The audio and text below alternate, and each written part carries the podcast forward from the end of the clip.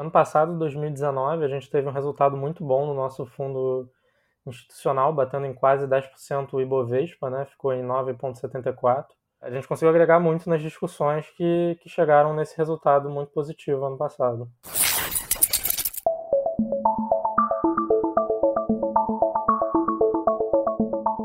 Olá pessoal, eu sou o Felipe Barreto e essa é a versão 1.2 do Solvercast, o podcast quinzenal da Solving com solucionadores de desafios de tecnologia.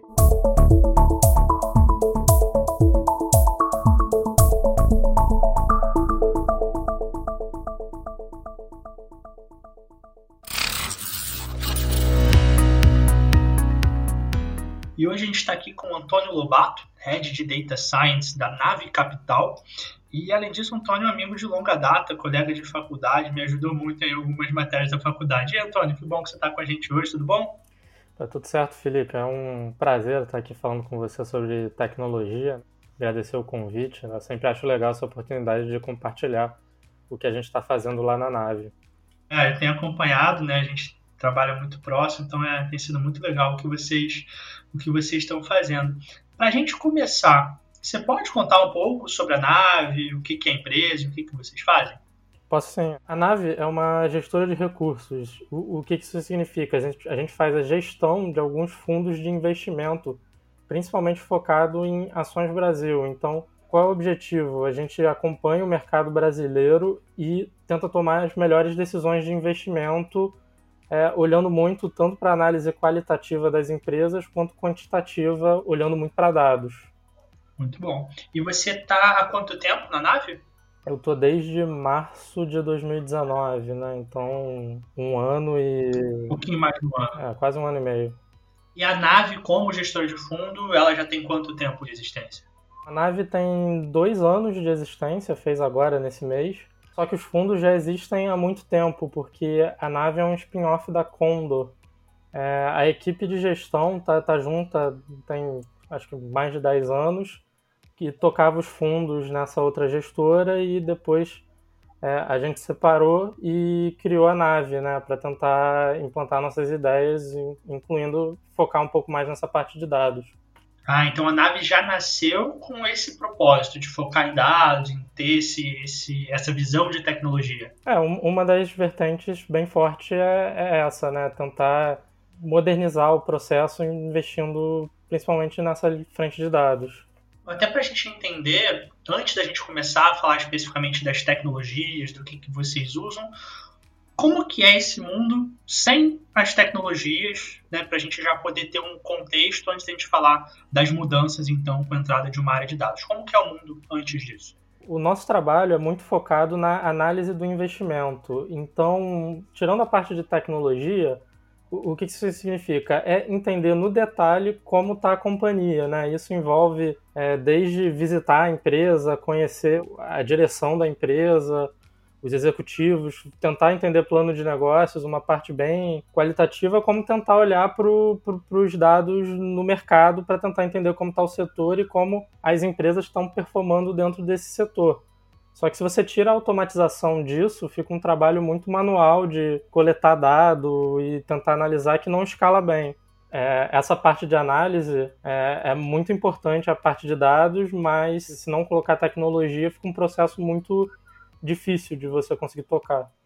Entendi. E quando eu vejo pessoas falando de investimento, eu vejo que muita gente tem aquela questão de análise técnica, de olhar gráficos e fazer predições baseado nisso. E pelo que eu estou entendendo, o que você está falando é completamente diferente. Vocês não estão olhando para os gráficos, para os números, vocês estão olhando para solidez da empresa, para indicadores, para que tipo de informação? Você pode contar um pouquinho? Bom, sim, a gente olha muito para informação setorial, que se você parar para pensar, sei lá, um exemplo é o mercado de saúde. Você vê quantas pessoas estão assinando plano de saúde, quanto é um share de uma empresa de plano de saúde, e a gente, olhando a evolução desses dados, mais setoriais e menos essa parte de análise técnica, que é ficar acompanhando o preço de ação, é, você consegue ter ideia da saúde financeira da empresa e de como ela está performando dentro do setor. E, e, isso dá sinais claros de investimento para a gente. Apesar de não ser o trade automático, a gente é, tenta automatizar essa parte de analisar a parte quantitativa das empresas dentro de um setor, comparando com, com, com as outras, né? Entendi. Então você chegou aí na nave para tocar essa área de ciência de dados. Como que foi esse início? Assim, como que foi o desenho inicial? Como que foi esse primeiro passo no desenho dessa solução? No primeiro momento, logo quando eu entrei na empresa, né, eu fui a primeira pessoa da área. Primeira contratação que eu falei que ia ser essencial era alguém que olhasse para a infraestrutura de nuvem, porque desde o início a gente já entendia que se a gente não tivesse tudo na nuvem, usando os serviços né, que são, são disponíveis, a gente ia precisar de um batalhão de pessoas, né? Para conseguir atacar todos os setores e empresas que a gente analisa. Então, no início, início mesmo, a gente montou uns projetos como prova de conceito e foi tocando essa parte de infraestrutura na nuvem, né? A gente contratou o, o, o Carlos, né, que, que também é meu colega de faculdade, para ser o nosso head de, de infraestrutura e DevOps, para a gente começar a crescer na nuvem, né? já nascer no, no ambiente de, de, cloud. E em paralelo a gente ia fazendo alguns projetos e falando, ó, oh, a gente consegue fazer isso, mas vai ficar muito melhor quando a gente escalar na nuvem. E aí a gente foi aos poucos migrando esses primeiros projetos que a gente fez de, de exemplo, na época era coisa bem rudimentar, rodava na minha máquina. Mas aí a gente já estava olhando para o futuro que, que era tá tudo na nuvem, tudo agendado, tudo automatizado, sem a gente precisar intervir muito na, nas atualizações. Perfeito. E pode-se dizer que teve um, um, MVP desse, dessa área de dados, de alguma forma? O que, que seria esse, esse mínimo produto viável, essa primeira versão, quando vocês chegaram e falaram, olha, está começando a dar um resultado, é esse o caminho mesmo que a gente quer seguir? Pensando na, no ponto de vista do negócio, o que, que a gente precisa fazer? A gente precisa entregar os dados para os analistas, né? E a gente pode entregar de dois jeitos, né? Ou um self-service ali, uma API, algum jeito que ele consiga requisitar o dado e aí ele pega o dado num formato amigável para ele conseguir tratar, ou já na, na ponta final, que é realmente um, um relatório pronto Aí a gente usa ferramentas de BI, né, para automatizar também, não ficar desenvolvendo front-end, mas ao mesmo tempo ter ferramentas iterativas, né, ele conseguir mexer no, nos relatórios e conseguir pegar a informação. Então, o que seria um primeiro produto é, é isso, a gente conseguir entregar os relatórios e também dar um jeito do analista acessar os dados.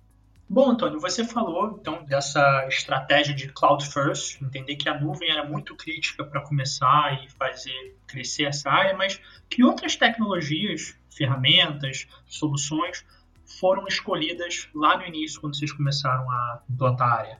É, quando a gente começou, uma coisa que era muito clara para a gente é que a gente ia escalar muito mais horizontalmente, no sentido de é, o nosso problema é ter ter vários projetos, porque a gente olha várias empresas, vários setores. Então a gente pensou que para a gente fazia muito sentido ter arquitetura de microserviço, porque você encapsulando as coisas em API, você consegue ter tecnologia específica para o projeto, né? Pode ser um projeto que tem uma lib de Python muito boa que resolve nosso problema, então a gente pode fazer em Python, deixar as interfaces bem definidas, em outro pode querer usar Scala porque lida melhor com grande quantidade de dados. Então, uma decisão que a gente tomou também lá no início foi que tudo ia ser orientado a microserviços.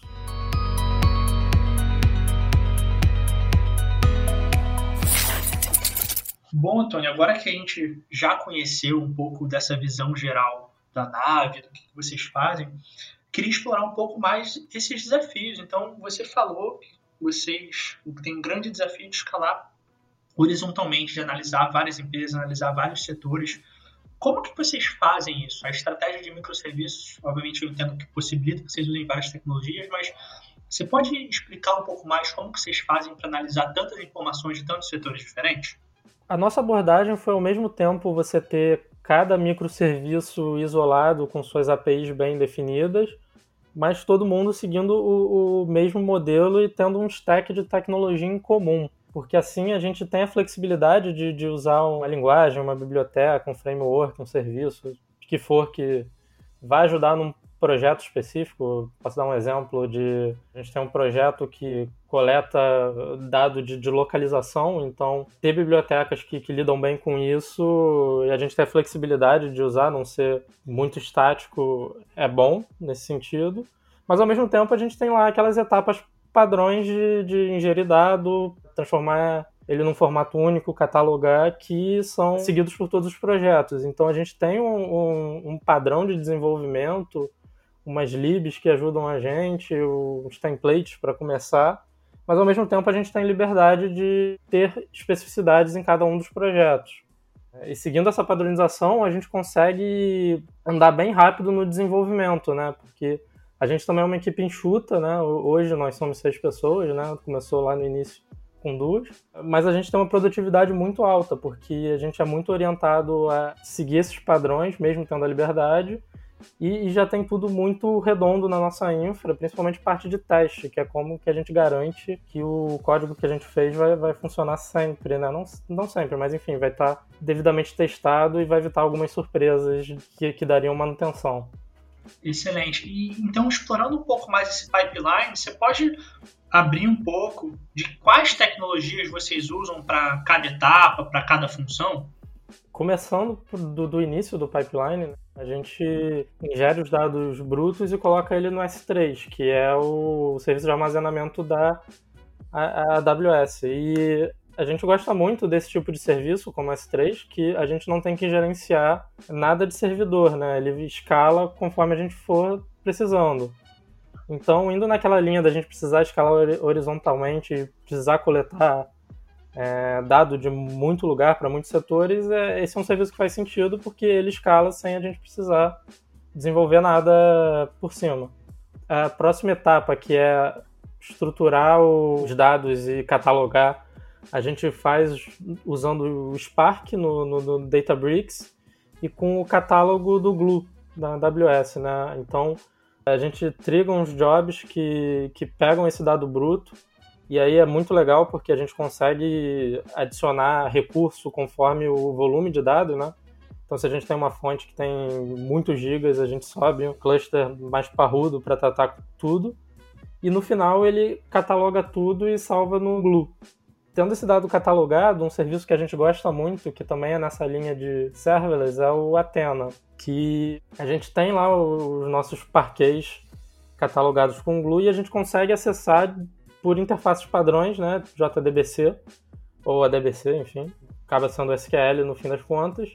E é um serviço isso, né? Então a gente consegue processar gigas e gigas de dados numa query que de vez em quando dá um resultado pequeno e a gente retorna já isso pronto.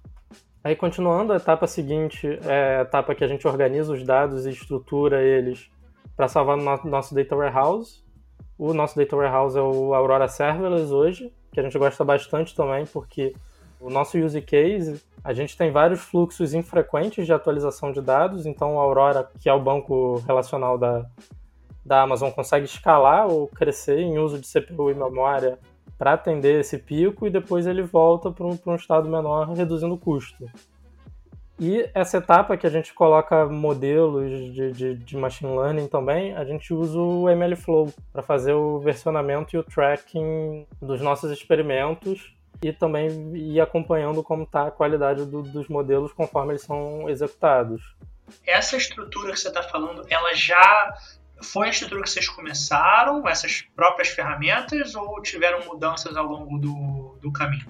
Eu acho que a principal mudança foi quando a gente saiu do EMR, da, da AWS, para o Databricks. Qual foi o motivador dessa mudança? É, é, porque o EMR tem muita coisa e a gente usa só o Spark. Então o Databricks é bem, bem mais focado para o uso do Spark e ele é mais performático nesse sentido de cria cluster mais rápido e o, job acaba sendo bem mais rápido no fim das contas, né? Como o Databricks são dos, dos criadores do Spark, tem várias otimizações ali no meio. E ele é mais específico para o propósito que vocês precisavam, então. Isso, isso. Mas isso também só foi possível por causa do Athena, né? Que foi o serviço que a gente passou a usar porque antes a gente precisava ter um, um cluster EMR para conseguir acessar nossos dados lá no catálogo. Com Athena, isso já não, não é uma verdade. A gente consegue acessar de qualquer lugar usando integração padrão, né? interfaces padrões.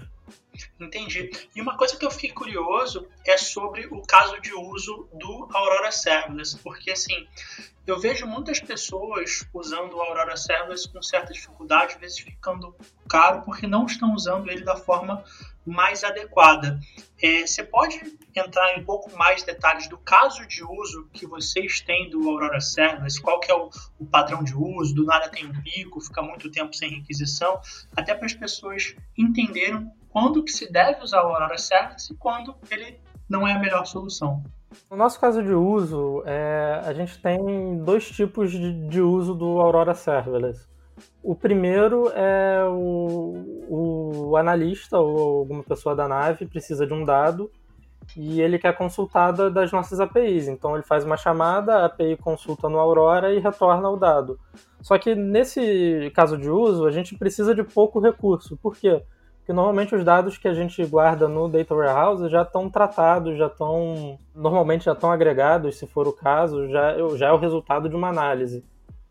Entendi. E aí também sobre a expectativa desse usuário, essa fica um tempo sem uma requisição e aí esse analista vai quando ele vai requisitar isso, não tem um impacto tão grande de ter aquele tempo ali de aquecimento que o Aurora Serverless precisa, né? Não, não é tão impactante para ele como se fosse, por exemplo, um usuário fazendo uma compra online e precisar daquele retorno rápido, correto? É, exatamente, né? Normalmente ele está fazendo uma análise, ele pode esperar alguns segundinhos para o dado chegar para ele e ele olhar com calma.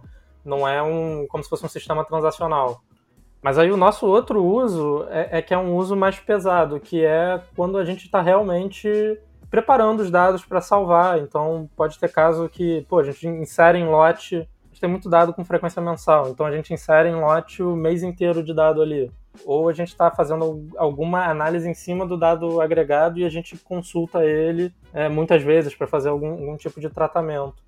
Mas aí, nesse sentido, esses trabalhos são infrequentes, porque eles são de acordo com a frequência de atualização. Então, o exemplo que eu dei, esse dado que é mensal, a gente roda isso uma vez por mês. E aí pode ser um, um caso que precise de muito recurso do banco de dados para a gente conseguir, principalmente, inserir essa quantidade toda de informação. Então, aí, quando isso acontece, ele escala né, o CPU e memória, fica lá o tempo que for necessário e depois volta para o baixo consumo. Então, são esses dois casos de uso que a gente tem do Aurora Serverless. Uma outra coisa, Antônio, que eu queria explorar um pouco, que você falou, eu achei muito interessante, da preocupação de vocês com testes. Você pode explicar um pouco como que é essa estrutura de teste de vocês? É, então, a gente, como eu falei, desenvolve tudo em, em microserviço ou tem, tem job de, de, de Spark às vezes job de Machine Learning. Mas uma preocupação que a gente tem muito grande, que a gente gosta muito, é a gente faz tudo por código. Isso vale desde a nossa infraestrutura até os nossos microserviços. E quando você faz as coisas por código, isso implica que você consegue testar.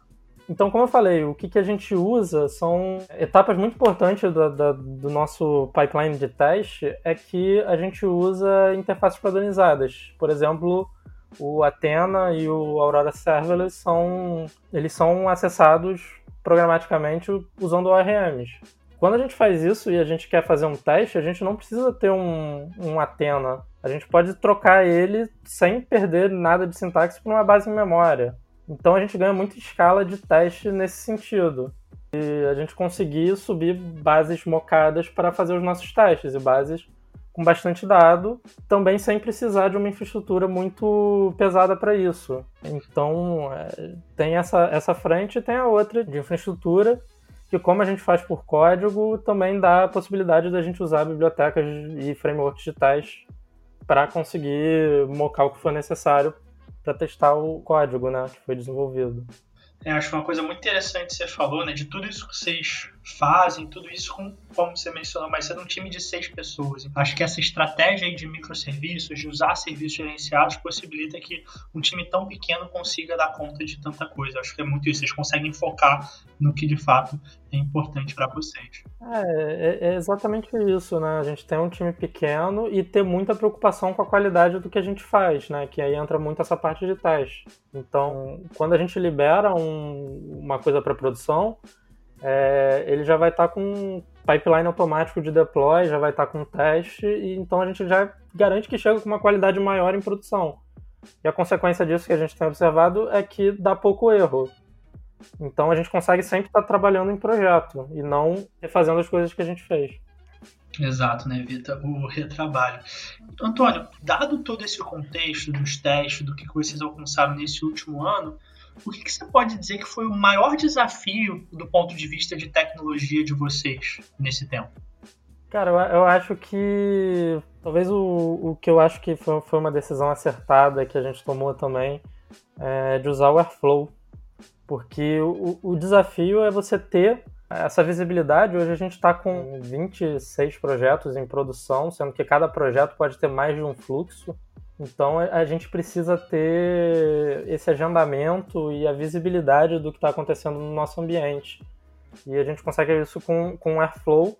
Ele é um agendador de jobs, sendo que cada job é um grafo, que cada nó desse grafo é, é uma tarefa, que no nosso ambiente a gente traduz para uma chamada de microserviço. Então você programa esse grafo, né? O jeito de você definir um grafo é por código. Então isso dá a liberdade da gente fazer alguns grafos dinâmicos, ter condição de se acontecer tal coisa, faz a tarefa A, outra coisa faz a tarefa B. Tem é, essa possibilidade e você faz isso por código, é Python no, no fim das contas. Com isso, a gente tem uma visão centralizada do, do que está acontecendo no nosso ambiente, com esses 26 projetos e pô, perdi a conta dos fluxos. E além disso, a gente consegue fazer isso por código e também testar a qualidade disso. A gente também tem teste para o nosso deploy de, deploy de fluxo. E teve alguma decisão, assim, que você falou que essa foi uma decisão acertada de vocês? Alguma coisa que deu dor de cabeça e vocês tiveram que mudar? É, tem umas coisas que a gente está tentando melhorar, né? Um, uma delas é como a gente está rodando os microserviços. A gente também tem um, um, pouco do problema do trabalho infrequente nos microserviços. Então, às vezes, a gente precisa escalar o microserviço e isso é uma coisa que a gente ainda está trabalhando para melhorar. Não acho que é um problema muito grande hoje em dia, mas é, é, é sempre uma melhora que vai bater em custo, né? Então, é, a gente tá, tem estudado bastante essa parte. E uma pergunta que não, não posso deixar de fazer quando a gente fala de nuvem e da área financeira, é, eu imagino, né, pelo mercado que vocês estão, que é altamente regulado, pelo tipo de informação, o valor da informação que vocês têm, que vocês têm uma preocupação muito grande com a segurança dessa informação, mais do que qualquer coisa. Você pode compartilhar um pouco de uma visão dessa parte de segurança com a gente também? O que, que vocês olham para isso? Como que vocês atacam esse ponto? No nosso caso, a gente tem uns facilitadores, né? Primeiro, a gente não tem dado de cliente nosso nesse ambiente de data science. O que isso quer dizer? Tem uma série de, de, de coisas de regulatórias que a gente teria que tomar conta se a gente tivesse dado de, de, cliente nosso, mas a gente olha dado de mercado, muito dado público ou fontes que dão dados agregados setoriais ou, ou, ou de empresa que são abertos. Então a gente não precisa ter tanta preocupação nesse sentido de linhagem, de ter que apagar dado de cliente se pedirem, essas coisas que estão sendo discutidas na LGPD. Mas dito isso, a gente tem muita preocupação com segurança, mas para fora, assim, a gente quer garantir que os dados só são acessados pela nave. É, mas dito isso, como a gente tem, tem dados setoriais e análises e estudos, a gente não tem nenhum problema de qualquer pessoa da nave acessar. Então a gente tomou umas decisões que, que simplificaram o nosso ambiente de segurança, porque que a gente não tem dado interno nosso nesse ambiente, não tem dado dos nossos clientes. É uma minimização do risco, né? Você está olhando para esse tipo de coisa, você não precisa assumir esse risco, então acho que facilita realmente um pouco essa, essa preocupação. É, mas a gente tem que tomar cuidado que a gente não quer as nossas análises públicas, então Exato, é o grande valor, é o diferencial de, de, vocês. Exatamente, a gente fica, a gente tem algumas simplificações, mas a gente tem bastante cuidado com, com a segurança para não vazar nada.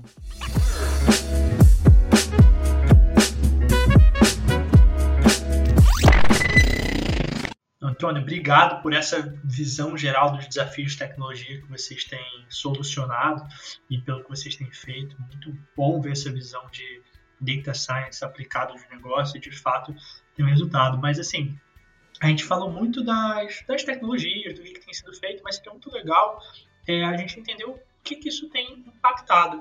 É, você pode aí, né, não, não só abrangindo a área de tecnologia, mas falar um pouquinho sobre a nave capital, sobre os fundos e até sobre os resultados que foram alcançados né, numa empresa aí que é uma spin-off de outro, mas tem dois anos e com esse foco muito grande em tecnologia. Como que foi o resultado de vocês olhando aí para o ano passado? Eu sei que esse ano, para quem está acompanhando o mercado financeiro, está tudo muito imprevisível, mas consegue compartilhar um pouco disso com a gente? Posso sim, Felipe. O ano passado, 2019, a gente teve um resultado muito bom no nosso fundo institucional, batendo em quase 10% o Ibovespa, né? Ficou em 9,74. E a gente acha que dados agregou muito no, no, trabalho de discussão e análise feito pela equipe de gestão e os analistas de equity. É, então, eu acho que com esses projetos todos que a gente conseguiu montar nesse tempo de departamento, né, que ainda não é muito, mas eu acho que a gente entregou bastante coisa, a gente conseguiu agregar muito nas discussões que, que chegaram nesse resultado muito positivo ano passado. Bueno, é resultado excepcional, a gente está falando de 10% de performance a mais, 9,74, como você falou, é, em relação ao Ibovespa, realmente é um resultado incrível. E quem quiser conhecer mais sobre a nave, na descrição do episódio tem o link para as redes sociais da empresa. E no dia 7 de agosto, a gente vai fazer uma live no Instagram da Solving para quem quiser fazer pergunta e conhecer mais sobre o que, a nave tem feito com inteligência artificial. Quem estiver ouvindo esse podcast depois do dia 7 de agosto, essa live fica gravada no nosso IGTV e pode ser assistida a qualquer momento. E Antônio, então, agora a pergunta é: e o futuro? Como é que é? O que, que vocês estão fazendo nesse momento e quais são os próximos passos para o crescimento de tecnologia de vocês? Como a gente já pensou em dividir o problema e fazer várias caixinhas, o que a gente pensa é sempre melhoria contínua. E nesse sentido, entra muito o trabalho que a gente está fazendo com a própria Solvin do Well Architected. A gente está revisando alguns pontos na nossa infraestrutura para tentar melhorar e ficar mais de acordo com as melhores práticas de mercado. Então a gente está nesse trabalho de melhoria contínua que é muito facilitado por a gente ter quebrado o problema em vários pedacinhos pequenos, que a gente consegue andar muito bem, migrando aos poucos e sem ter que derrubar o nosso ambiente, né? Então acho que a gente está sempre nesse trabalho de evolução constante, né? Não, não dá para dizer que é só por causa do Well Architected, mas no momento a gente está fazendo esse trabalho bem profundo de tentar resolver vários pontos da nossa arquitetura. E aí, Antônio, isso é uma coisa que o pessoal sempre me pergunta, né, sobre o Architected. Para quem não conhece, o Architected é um framework da AWS voltado, como o nome diz, para boas práticas de, de arquitetura enfim, explora vários pontos e possibilidades. Você, Antônio, que está vivenciando esse processo aí alguns meses na prática, pode compartilhar um pouco sobre como que é vivenciar e aplicar o framework na prática?